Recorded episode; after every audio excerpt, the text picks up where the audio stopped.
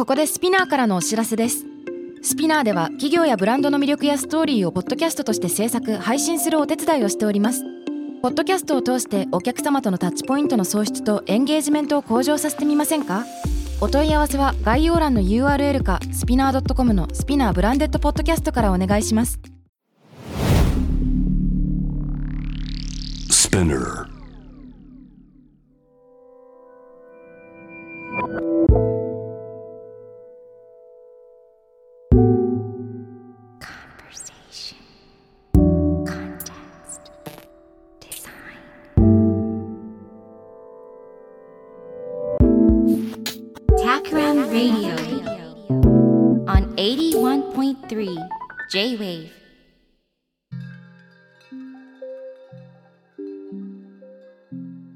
渡邉康太郎がナビゲートしている J-Wave Takram Radio。今回のゲストは UDS 代表黒田哲二さんです。よろしくお願いしまよろしくお願いします。す普段からあはい。の黒田さんには私お世話になってまして。そうですね。最近ですよね、でも。そうですね。この2、1、2年ぐらい。そうですよね。密に、はい、仲良くさせていただいてますね。まず読書会の仲間そうですね。はいはい。噂のブリーディングブリーディング、はい。不思議な縁で始まり、はいブリシャブを食べながら本を読むというねそうですね。はいもあればうん。何でしょうか最近密にやり取りさせていただくようになったのは多分黒田さんが、うん西麻布の No Code で一緒にご飯食べようって誘ってくださった時だったかしらねそうですね。うんあの時に、えっと、 Staple の岡さんとうん3人で食事をして、あの後すぐに岡さんが Takram Radio 出演されて、すいません。ありがとうございます。なかなか僕に声が。かからないまだかまだかなと思ってようやくようやく12週間前に出れますかっていう、うん。はい、突然のオファーで、あすいませんはい。なんか。来たと思いました。た。で最初にお目にかかったのがいつだったんでしたっけ？多分ね10年前ぐらいに、うん。あの虎ノ門ヒルズを僕が運営を担当していた時に、はい。クリスマスの演出か何かであのタクラムさんにお願いしようということで尾形さんとうん。小太郎さんがいらっしゃって、っうんうん。ていうのが初めのきっかけでしたね。はい。そうですよね、うん。あの時タクラムまだ表参道のオフィスがあの何回か引っ越してるんですけど、うんうん。2つ前くらいで多分青ビルの裏にあった頃で、はい、打ち合わせ室に来ていただいて話したのを覚えてます、はい。うっすらと。そうですね。でそれ自体はあまりプロジェクト化せずだったような気がするそうんでですがすね。うんはい。多分お声掛けだけしてうん終わっちゃった感じだったかもしれないですね。はい。そんな感じで、その後少し間が空いて、多分私タクラムのワークショップに一回、あの森岡さんのうんワークショップに一回お邪魔したことはありますね。あのみんなでこうなんていうんですか温めてる夢を語り合う的なやつそうですそうですそうですそうです。そこにお伺いしてお久しぶりですって感じですけど、その後まあそれほど接点ない感じだったんですけど、うん。ここ最近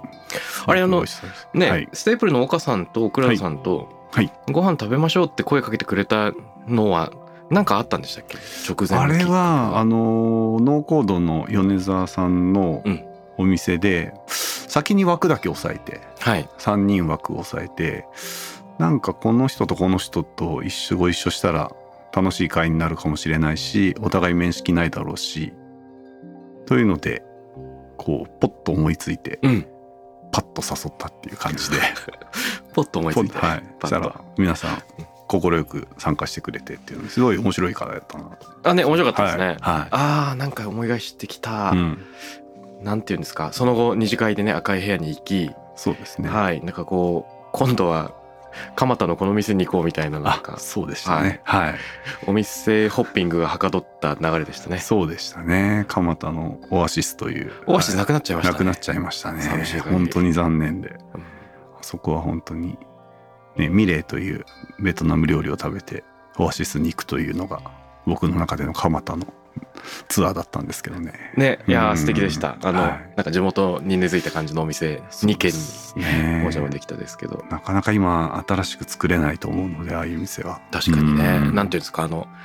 一つのステージではい。ねあの背広を着たお兄さんがあの各各はい。テーブルのはい。歌う人をこう采配してくれるっていうね。そうですね、あのもんちゃんがこう歌う曲の順番をちゃんと考えて次しっとり系入れるとか、うん。ちょっと盛り上がるやつ入れようとか。でダンスはこの曲でやろうみたいな感じで。やっぱあの人のこうサービスマインドというか、うん。そこはすごい勉強になるなと思って見てましたね。そうですね、なんかこう場の立ち上げ方っていうか、はい、一期一会で集う人たちの中で、うん、夜がどんな形になるかっていうのをその場で構築するのかっこいいですよね。そうですね、うん。なんかコミュニティリーダーとかそういう役割があの増えてきてると思うんですけど、うん。そういう人たちにぜひ見に行ってほしい。こういうこうやってこう人の輪を作っていくみたいなところ、うんうんあの短時間の中でですね。一期一会感がすごいあありますすよよねね。うん。わかる。はい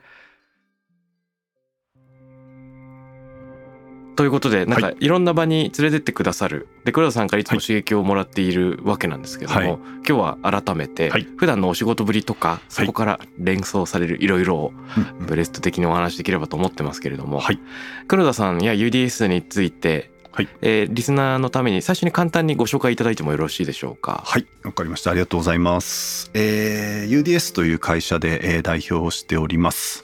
えー代表になったのは3年前からになるんですけれども、まあ、UDS という会社の、えーご紹介からいきますと UDS という、まあ、頭文字アーバンデザインシステムの頭文字を取っているんですけれども、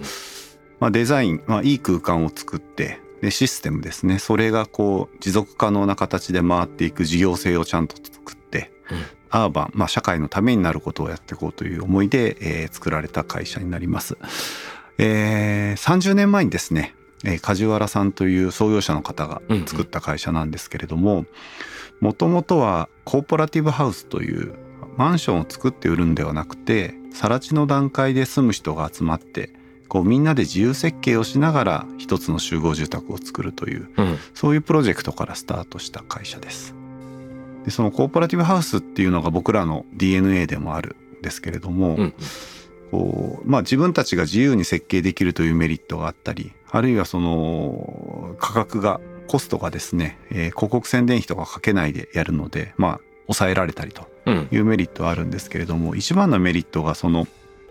更地の段階で住む人がみんな集まってというところからスタートしますので約2年ぐらいのプロセスをかけてですねみんなで住宅作ってきますので、うん。いろいろな決め事であったりとか共用部の使い方であったりとかそういったところを皆さんでこう話し合ってやるというところで建物出来上がって、まあ、いざ新しいあの生活がスタートした時にはですねうん。皆さんこう隣近所の方も顔顔見知りになってる、うん。まあ、そういうことが一番大きなメリットじゃないかなと思っています。そういった意味だとこう空間づくりを通してこうコミュニティを作る。でそういったこう点をどんどん増やしていくことで街を変えていけないかっていう思いでできたのが UDS という会社になります。はい、えっ、と30年前はい。からコーポラティブハウスからスタートして、はい、コーポラティブハウスっていうのは今も作ってらっしゃるんですか？えっとですねこれあのまあこの後お話ししますけれども、まあ、UD あのその時は都市デザインシステムという社名だったんですが、うん。あの2008年に残念ながら一回民事再生をしている会社になります、うん。その後ですねそのコーポラティブハウスをやっていた事業部が独立してコプラスという会社になってそこがメインでコーポラティブハウスの事業は引き継いでもらってるようなうんそんな形になってます。なるほど。はい、そして現はい。UDS は、はい、そうですね。現 UDS はちょっとそこから少しまた都市デザインシステムの歴史に戻るんですけれども、うん初めの10年間はコーポラティブハウスのみをやってたんですけれどもその後初めてや新しくやったのがクラスカという事業ですね、うんうん目黒にあったですね。学芸大学から徒歩15分ぐらいかかる、まあ、目黒通り沿いにあった古い、えーホテルをリノベーションしてやったプロジェクトです。でそれができてその後キッザニアであったりとかそういったプロジェクトも手掛けていたんですけれども、はい、えー2008年に残念ながら民事再生となりました。うんうん。であのその時にですね私が2005年からこの会社に入っているんですけれども、はい。コーポラティブハウスのようにホテルを作ったらどうなるだろうというような仕事でした。要するに更地の段階からホテルのオペレーションチームを作ってはい、その人たちと一緒に考えながら、えーホテルを作る。うん。そういったふうに作った方が、えー空間ができてからオペレーションチームが、えーバトンタッチで来るのではなくてよりその建物の仕組みを理解したりあるいはサービスにもより、えー反映できるんじゃないかという意味でそういう新しいホテルを作ろうというプロジェクトでやっていたのが、えー2005年から私がやっていた、え沖縄のプロジェクトでした。うんで残念ながらそこの土地を持っていた会社さんが、えーリーマンショックで破綻してという形でで我々も連鎖として、えー民事再生という道を、えー、辿ったというところなんですけどそこでですね民事再生をしたんですがその、えー、更地で集まっていただいた運営チームの皆さんその方々がですね民事再生後も残ってくれたおかげで、うん今そのオペレーションもできる会社になっていったのが今の UDS になります。あ。そういう経緯だったんですか、はいなのでちょっと長ったらしくなってしまったんですけれども UDS というのが今企画設計会社ではなくて企画設計運営ができる会社になっているというのはそこが実はスタートだったというのが、えー UDS という会社になりますので、あちょっと待って。はい。ちょっとです。あの、うんなんというか、うん。UDS は何をやっている会社みたいなのをちょっとあそうですね。一言でもうもう一回聞いていいですか？はい。えっと、なかなか一言で言いにくいし、はい。いろいろな側面があるので、ある人にとってはホテルの運営会社に見えますし、はい。ある人にとっては設計事務所にも見えますし、ある人にとってはそのコワーキングスペースを運営している会社にも見えるというところで、うんうんうん。いろんな側面があるんですが、共通しているのは建物をどういう建物を作るか、どういう空間を作るかを企画して、うん。それは事業性も含めてですね、企画をして、そして設計、デザインをして、で今は施工の機能もあるので、一部、えー工事に入ることもあります。すごい。そこの工事もして、うん。その後できた後にそれを運営し続けるというような形で、一言で言うと企画設計運営会社とうんいうのが僕らの、まあなかなか世界を見てもあまり類のない事業の形態をしてるなというのがあるんですけれども、なるほどですそういった会社になっているとうんうんいうところになります。今は主にホテルですか？そうですね。あの大きなのはホテル事業があの多いんですけれども、えー今国内に15拠点と、えーあと北京に1拠点うんやっているという形になります。その他にもシェアハウスであったり、学生寮、あとはコワーキングスペースであったり、あとは食堂事業であったり、そういったまあ幅広くいろいろな事業を手掛けているというのが、えー現在の UDS になります。うん、なるほどなはい。るほど、えーそのリーマンショックで民事再生っていうはい。う時期はい。いろいろななんというか、はい。あの困難があったと思うんですけど、うん。そこから何が起こったんですか？そこから会社としてですね、そして黒田さん個人。あなるほどそうですね会社としてはやはりその運営機能を持っていたというのを強みにしていこうというところであのやはりその企画設計事務所だけだとその出来上がった後どうするかうんというところがなかなか、まあ、違う方を連れてこなきゃいけないというところがあったんですが、まあ、運営までやりますというとやはりいろいろな仕事が取れてきたというのがありますね。うんそういったところを強みにしてこれまであの拡大してきたというのがあります。で私自身に関して言うともともとキャリアのスタートが、はい。えーまあ、大学で建築を勉強して、うん。その後隈研吾さんのところで3年間設計の仕事をして、うん。まあ、建築士の仕事をしてですねあのやったんですけれどもなかなか大変な3年間だったなという今振り返っても思ってます。うん。2002年から5年にかけてなんですけれども、まあ、自分がこう未熟だったというのもあるんですがはい。例えば孝太郎さんが家を作ってくださいと、うん僕に依頼してきたとしますで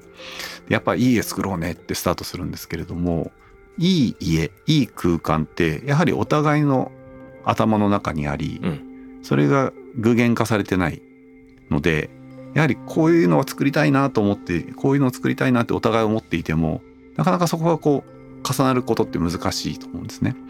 でいい建築家っていうのはそれをこういう空間じゃないですかってプレゼンテーションしたり、あるいはこう、まあ、診断をするようにお医者さんが診断するように聞き出してこういうものがいいんじゃないですかという形で誘導してってじゃあこういうものを作っていこうとお互いのゴールが見えてきて、うん。ゴールすると思うんですけれども私はその初めての仕事で、うん。初めての確認申請から初めての図面を仕上げることから行政協議がありで工事の現場管理がありっていうことでどちらかというとこう自分のやることに手一杯になってしまって、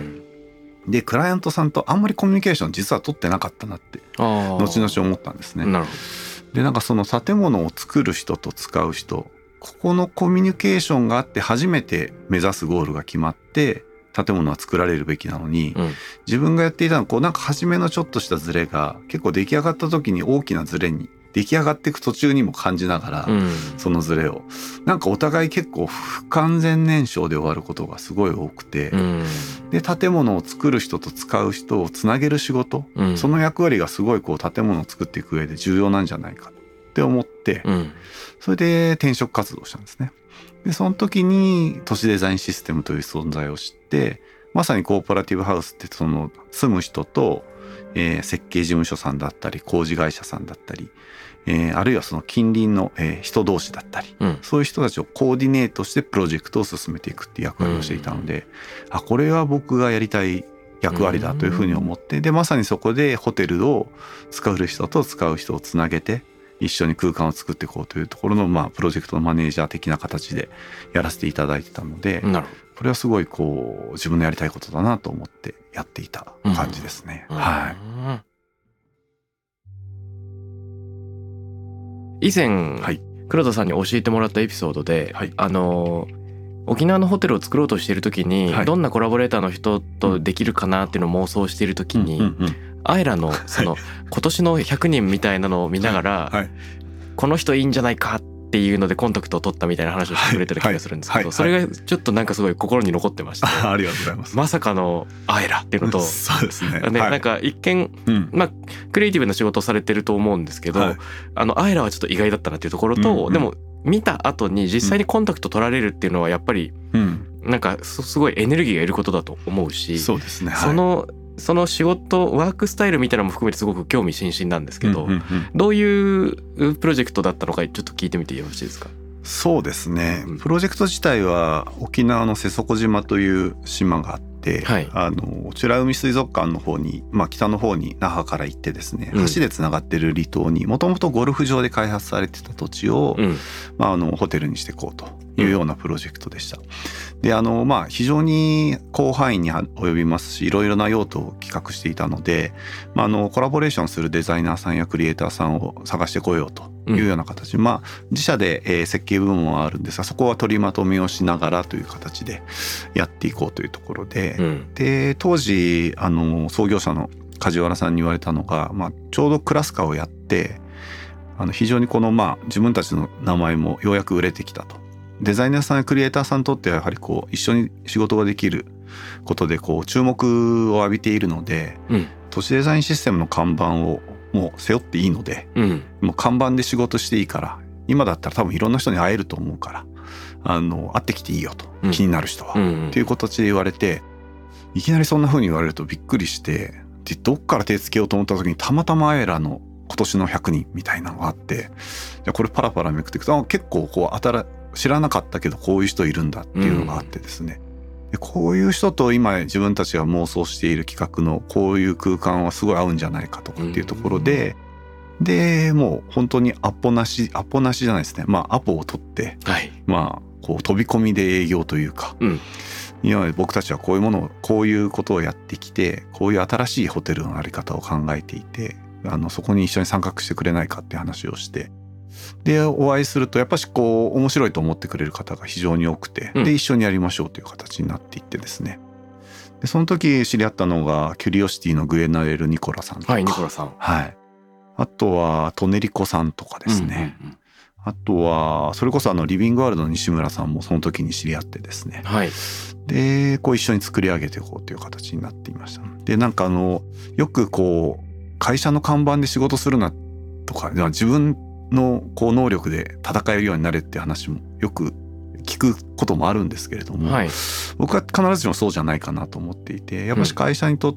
会社の看板を使える時は使ってもいいかなと思っているのとあといきなり会いに行ってもなんかこう相手にとってはどういう目的で会いに来たのかわからないので僕はあなたとこういうゴールを一緒に目指しているので一緒にやりませんかっていうとやっぱりそこに明確な目標が見えているとうん賛同してくれる方が多いんだなっていうのはそこの時自分でアクションして気づいたことでもあるので、なんかそういう形でこう仕事の幅とか人の、えー人脈の幅とかを広げてこれたかなというの、まあ、そういった転機になった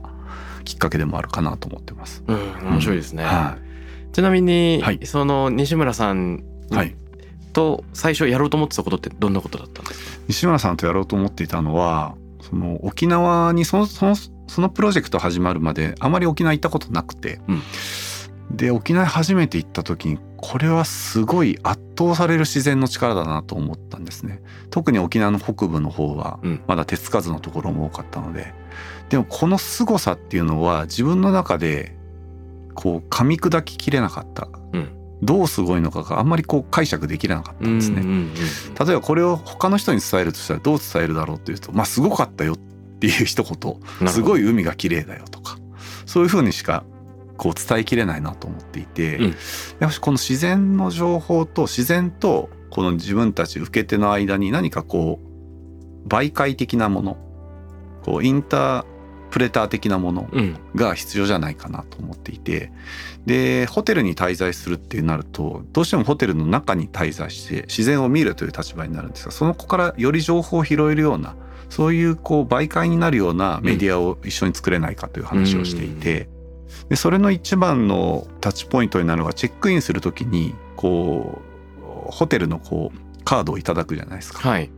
でそこにそのその日の自然の情報うん。まあ日の入りの時間潮の満ち引きの時間あるいは季節の話とかそういったものがこう入っていると、うんそれがこう自分で家に持って帰って記念にもなるしそういったこうものが作れないかっていうところでそういうチェックインのシステムと絡めてうん。あのそういう自然の情報を出せるようなプログラム作れないかって話をしていたりとか、なるほど。あとは瀬底島をこう頂点にした地球儀を結構大きめの地球儀を置くと、まあ、日の日中朝海に行って、うんそこでの影の形と夕方帰る時の影の形ってもちろん変わるじゃないですか。はい。そうするとやっぱこう地球が回ってるあるいは自分がここに今夕方を迎えている時どこが朝になっているかとか、うんうん。そういうのがこう自然とわかるそういう地球儀を作ろうとかそういうなんかこう自然とか地球とかっていうものをどうやって感じられるかみたいな仕組みを一緒に考えようっていう、うん。そういう話をしていましたね。い。やー超面白い。はい。あのーやっぱり西村さん的なうん、その僕センソリウムファンなのではいはい。やっぱり地球っていう大きな場でいかに自分が生きてる実感を、うん。その想像力でちゃんとつなげていくかっていうのは僕もすごく興味がある分野で、はい。今の話めっちゃ刺激受けるんですけど、はい。これ今具体的な企画に落とし込まれた後だと思うんですけど、はい。その黒田さんが面識なしでアポ取って、はい。西村さんに最初に何を話したのかなっていうのすごい気になったんですけど。そうですね。でもやっぱしコーポラティブハウスの作り方、うんやっぱし僕らがその単にあの儲かるだけの空間を作るというわけではなくてこういうプロセスを大事にしているという話と、うんそういう点を増やしていくことで街を変えていきたいみたいなそういったところがあの初めにお伝えしたことでそこに共感していただいたんじゃないかなとは思っています。うん。ん。そうですね。そことあとその時すでにあの自分の中で思っていたその沖縄の自然をどう解釈していくかみたいなところは、うん。あの初めのオリエンでお話しさせていただいたので、なるほど。でまあその時にあのセンソリウムをやってる話であるとかあとはこの骨伝導で地球の音拾ってきてうん。聞くプロジェクトであるとか、そういったのはあのアイラを見てうん。知っていたので、うんなるほど。あのそこも入れながらこの人と組むと面白いんじゃないかなというふうなこう、うん。イメージを膨らましていったのが良かったんじゃないかなと思います。お素晴らしい。はい、はい。えー。でえっとこれは、うん。このホテル企画はそのままは実現せず？そうですね実現せずというところで工事の途中で終わってしまって、途中は辛いですね、はい。なるほど。うん。まさにこう自分がこうやりたいと思っていた役割でできていた仕事だったのですごいこう、なかなかこう来るものありましたけどね当時、うんはい。それが2008年ですので15年前そうかですねそうか。そうか、はい。黒田さんが、はい。虎ノ門ヒルズの仕事をするのは、はいはい。この直後っていうことになるんですか？そうですね。その後、まあ会社は民事再生してはい。国用さんが救済していただいてですね、うん。あの UDS というか会社に名前を変えて、えー民事再生をしたんですけれども、うんうん。私自身はそのタイミングで一旦ちょっと外に出ようと思ってですね森ビルの方にうん。転職をさせてもらってまさにここの六本木ヒルズでうん。働いていたとなるほどなるほとどこです。で初めはあの当時まだご存命だった森実会長の自分のこうビジョンをもう少し具現化していきたいということで、まあ、六本木から赤坂虎ノ門新橋までがこう全部はこう森ビルとして開発できるとしたらどんなあの街が作れるかという、うん。まあグランドデザインを作ろうという仕事を1年ぐらいやっていてです。ね、でその後にいろいろ営業のチームに入ったり企企画的な仕事をしたりというところであマーケティング企画ですねの方をやっていたりとかしましてで虎ノ門ヒルズが着工するタイミングでその虎ノ門ヒルズのチームにあのジョインさせていただいてというところで、うんうん。とはいえまあ開発着工したタイミングだともうその開発の構想はほぼ出来上がってる状況で下に、えー環状2号線が通ってその上にタワーができてというところで大体の用途ももう決まっている状況だったのでこう自分がもっとやれることないかなと思って、周りに目を凝らしてみると結構そのあいこれから再開発されるエリアに、うん。まあ空き家があったり駐車場があったりしてじゃあここってなんかもっと使っていった方がいいんじゃないかなというふうに思ったんですね。うん虎ノ門って当時今だいぶ盛り上がってきてますけれどもあの霞が関の横でどちらかというとオフィス街であまりそれを目的に来る人はいないエリアではあったんですけれども、うんそうではなくてこう働くだけじゃない場所にしていきたいと思ったのでそういったこう空き地であるとか空き家を使って何かできないかって動き始めたのがその虎ノ門のチームに入った手から動いていたことですね。それって、はい。その森ビルとしては、はい。普段はあまり目をつけられない角度なんですそうですね、なので当時の部長さんがこの規模の決済だったら自分の決済でできるからなんか私がケツを拭くのでうん。やっていいよという形で言ってくれてまあその方も非常にこう虎ノ門エリアをどう盛り上げていくか考えた時にどんどん再開発するだけじゃなくてその何でしょう木を育てる土を耕すような、うん。そういう活動が重要じゃないかっていうのに共感してくれていたので、うん。そういった意味だとこうタワーにを建てていく要するに乾いた土にこう木を植えてもなかなか育たないので、うん。その周りの土壌を耕していくという意味でもそういった空き地や空き家を活用してっていうところに共感してくれたので、うん。まあ、どんどんやってくださいって話になって、え空き地や空き家で何やってたんですか、えっと一つはお寿司屋さんをリノベーションして、うんうんえっと、リトル東京という場所を、えーし仕事百科さん日本仕事百科さんと、えーグリーンズうん。のメンバーと一緒に、あのー場所を作ろうということで、まあ、ワークショップをやったりうんうん。そういった形の場所を作ったのとあかつてお寿司屋さんだった場所をそうですねリノベーションしてで今はそれは清澄の方にあの移転したんですけどそれであったりとかあとランドスケーププロダクツさんと、えーギャラリーを作りましたキュレーターズキューブという、うんうんうん。はい、ギャラリーを作ったりあとバルニバービさんとグッドモーニングカフェを作ったりですね。はい、あの虎ノ門ヒルズの目の前にあおるんですけれども、はい。うん。コンテナで作ったりとかそういったことをやっていました。でグリーンズとか仕事百科あとランドスケーププロダクツさん呼んだのはコミュニティそういった関心のあるコミュニティの中心にある人たちをまず連れてきて、うん。そこでこう場を持ってもらうとそこに興味ある人たちがこう渦のようにあの来るんじゃないかなという。なるほど、直感的な思いがあってうん。それでこうで彼らグリーンズや仕事百科はどちらかというとウェブメディアなのでリアルな場所がやっぱ欲しいっていう話を当時していたので、でそこがすごいこう重なってですね。なるほど。でこういろんな人が虎ノ門来てくれてというようなうん。形になって、で今の盛り上がりは僕は今その当時はまだ想像できてなくてですね。はい。だいぶこれからまたステーションタワーが出来上がるんですけれども、はいあのどんどん虎ノ門ヒルズも拡大してるのであの今後も楽しみだなと思ってる感じです、ね、なるほど。はい、ではうーん。森ビル時代ははい。黒田さんはその空き地や古い建物を、はい。なんていうかこの土壌を耕す的にはい、うん地に足のついたコミュニティを作っていくっていうのがメインのお仕事だったんでしょうか？メインで言われてたお仕事ではないサブ的なものなんですけど、はい。メインは虎ノ門ヒルズの運営をするというところであの広場があってそこであのヨガのイベントを企画したりとかですね、あと音楽イベントやったりとか、うん。あとはカフェが虎ノ門ヒルズカフェというカフェがあるんですけどそこの運営を任されたりとかですね。あとはその演出ですね。あの小太郎さんとも出会ったタイミングになったその季節ごとの演出をどういうことするかとか、うんうん。そういうのを考えるチームにいましたね。うんはい。なるほどですね。でえっとその後またはい。まあ、UDS に名前を変えたはいはい。古巣に戻るっていうのもまたはい。一大決心だったと思うんですけど、そうですね。それが2015年、8年前ぐらいになるんですが、まあ、創業者の梶原さんとたまたまお会いして、うんで、まあ、今何やってるのっていう話をしてですね、で、まあ、これからどうするのっていう話をした中で、当時ちょうど Google が街を作るという話があシアトルの方であってですね、えーサイドウォークラボというのができるという話があってそこにすごい僕はあの当時の僕は興奮していてですね、うん。これ新しい街づくりの仕方ができるはずだと思って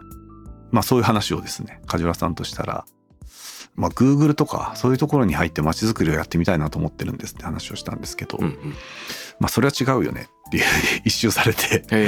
まあ、あのもちろんテクノロジーの活用は大事だしでもやっぱりそれはやっぱしこうデベロッパーであるとかそういった開発主体にはなりえないのでうん。あのやっぱそっち側には行かなくてもいいのでそういうところそっちの IT とかテクノロジーとかとコミュニケーションを取りながらうん。新しい街づくりをやっていくべきじゃないかっていう話をされてですね、まあ、確かにそれはそうですねって話になって。で、まあ、君はその設計もやってきて開発企画の仕事もやってきて営業運営の仕事をやってきていわゆるこう建物の入り口から出口まで、まあ、全部経験してる、うん。でそういう人って、まあ、あんまいないよねってうん話になって、確かにまあ確かにそうですね。で君に今足りないのは経営力だよって言われて。ほでその時結構つけんときて、ううん経営かと思って。経営って僕その当時はこう別の人がやっていて、うんうん。自分はその経営の人たちの目の届かないところでどう楽しいことをやっていくかみたいな。なるほどなるほど。自分らしさを出していくかみたいな、うんうん。そんな風に考えてたんですけど確かに経営って今まで一回も考えたことなかったなと思ったのと、うん。あとはその私はその熊事務所である意味挫折を建築の道を挫折して、うんうんでもこの建築の世界に居続けられたのはやっぱ都市デザインシステムという会社があって自分の役割が見つかったっていうところがあったので、やっぱりその会社に対して恩返しをしたいというのもあったのでで梶原さん自身その民事再生して10年をめどに一回ちょっと一線を引きたいっていう話もされていたので、うん。なのでまあ経営を引き継ぐために戻ってこないかというような声をかけていただいて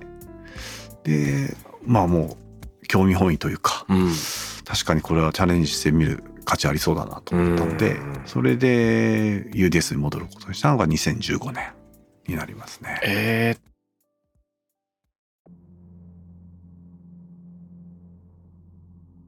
ちょっと今のおはい。話めちゃくちゃ大事な、はい、大事な話がたくさんあったように思うんですけど、はい。ちょっといくつか興味津々な、はい。その熊さんの事務所で住宅をやっていて、はい。で、えっと作ると使うの人たちが、あのしっかりもっと本当は交われたんじゃないかっていうそのはい。反省っていうのは言葉にしてくださってたと思うんですけど、はい。それ今あの振り返って挫折っていうふうにおっしゃってはい。最初に聞いてた時にそれをあの挫折っていうニュアンスではあんまりはいはい。受け止めてなかったんですけど、ああなるほどなるほど。あそれってすごく大きなあの、うん。なんというか出来事だったんだなというのは改めて今あの黒田さんが何を感じたのかを想像しようとしてるんですけど、はいはい。どどんな挫折それはその、うん。つまりもう一回違う形でうん。やってみようっていうチョイスはあの熊事務所時代にはありえなかったのかっていうか、うんうんうんなんでそこでやっぱり転職っていうことを選ぶ必要があったのかっていうのは、うん。どうどういうことだったんでしょうか？そうですね。まあもともとその建築学科卒業して、うん。まあ、自分がいい建物いい空間を作れば街が良くなるだろう。結構街という視点が元からあったんですね。うんうんうん。で私が育った調布という東京の多摩の方の町がどんどんこう宅地開発されていって、うん。小学校の時ですね。うん。こう町がだんだん特色が薄れていく。うんそれにすごい僕は危機感を感じていてですね。はい。でもっと面白くできるんじゃないかっていうのはすごい感じていたうんんですね。その中高生時代の頃ですね。でまああの親や兄の影響もあるんですけど自分がその建築を作ることで街を変えていくみたいなことができないだろうかと思ってやっていたんですけどなかなかその熊事務所の時に味わった挫折が先ほどのこう作る人と使う人のコミュニケーションが足りなくてうまくいかなかったっていうのが実際あの自分の担当した物件がそれほどこう自分も満足いくことができなかったし、うん。クライアントさんも満足いかないただけなかったんじゃないかなと思う経験をしたというのとあとはその周りに優秀な人がうん。たくさんいる事務所だったのでそういった意味だとこの人たちと一緒に自分は違う役割でやった方がもっといい空間作れるんじゃないかなっていう思いがあってなるほど。でこの人たちにできないことを自分はやろう。ん。うという思いがあったっていうのがありますね。ううん。なのでそういった意味だとまあ私のと向かいの席に中村博さんがいてはい、その奥に藤原哲平さんがいてみたいな、うん。そんな環境だったので、うん。やっぱしこの人たちが建築をやるべきだしうん。自分はこの人たちに足りないところをやるとよりいいことできるんじゃないかなっていう、そういうふうに思ったっていうのはありますね。うん。はあそういうことだったんですね。あこの話が聞けてよかった。なんかよりあの、はい。黒田さんのキャリアパスのその、はなんか意思決定がどこから来たのかみたいなのがこうはい。じわじわ染み込んできました。ありがとうございます。ちなみに、はい。で時は過ぎ、はい、転職転職、そして今またその UDS に経営を引き継ぐために戻ってこないかって誘いをもらうっていう、はい。で君に必要なのは経営なんじゃないかっていう指摘は、うん、なんというかあの、はい、なんでそれに刺さるんだろうっていうか、まあ、はい。いろんなことをやってきたのはもちろんわかるんですけはい、ど、はい、つまりやったことのない仕事って多分無限にある中で、ええ。それ経営っていうのがズバーンとうん。黒田さんに刺さったっていうのはなんかタイミングとかうん、大事なミッシングピースであったって気づきみたいなのってなんかあったんですか？うーん。なんか自分のミッシングピース的な気づきというよりは、うん。なんかチャレンジしがいがあるなと思ったんですね。うんううんん、自分に欠けてる要素というよりはこうここ経営をやって UDS を盛り上げていければこれから成長させていければよりこう自分にとってもやりがいがあるなと感じたのが強いですね。うん、うん。なるほどなるほど。なのでで経営ってまあいろんな側面もありますし正解がないうんですし、うん。そういった意味だと今もまだ模索中ではあるんですけれども、うんうん。なんかそこでのこうもがき苦しんでる自分はすごい楽しんでるというか、うん。うんいうのはありますけどうん。ね。なるほどなるほど。いい話ですね、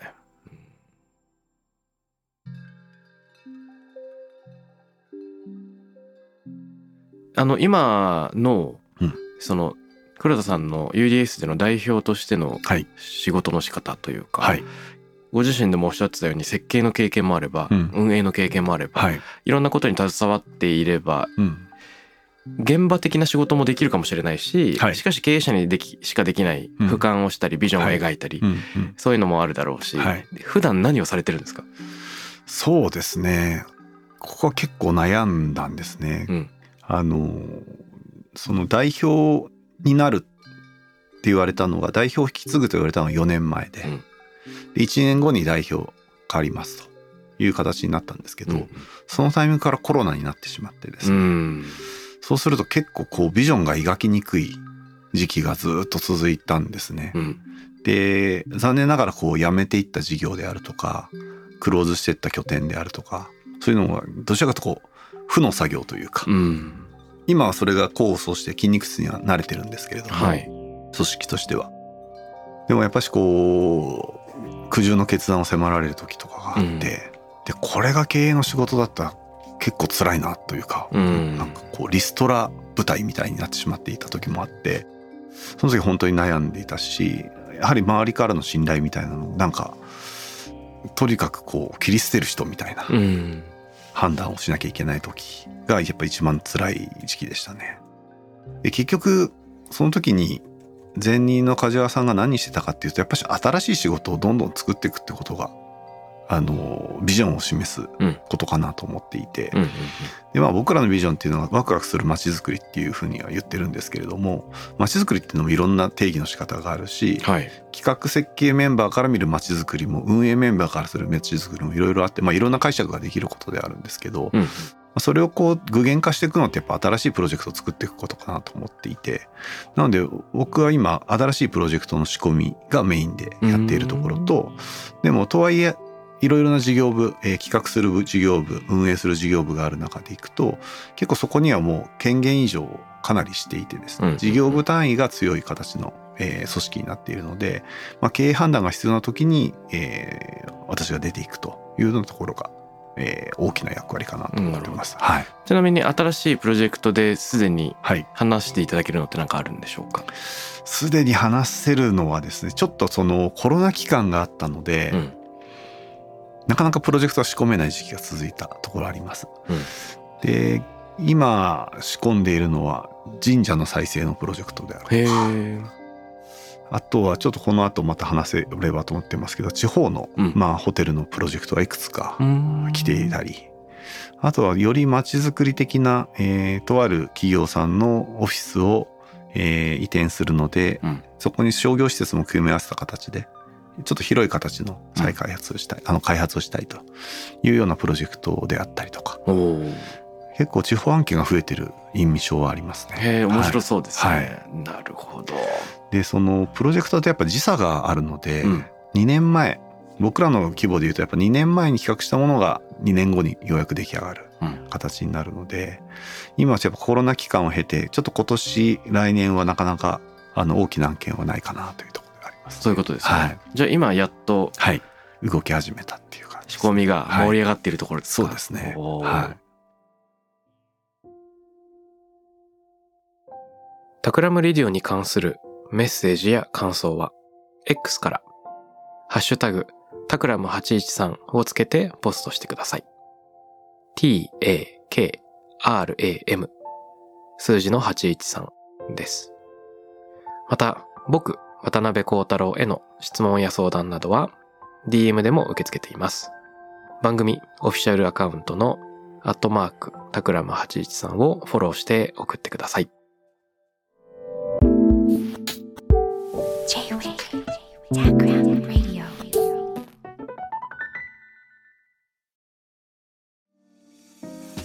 ここでスピナーからのお知らせです現在さまざまな企業のブランデッドポッドキャストを制作しているスピナーでは自社開発したポッドキャスト管理システムソニックボールを用いたオリジナルのアンケートを実施しています。リスナーの属性データを可視化することで御社のニーズに合わせたコンテンツ制作が可能になります。スピナーホームページ内のコンタクトよりまずはお問い合わせください。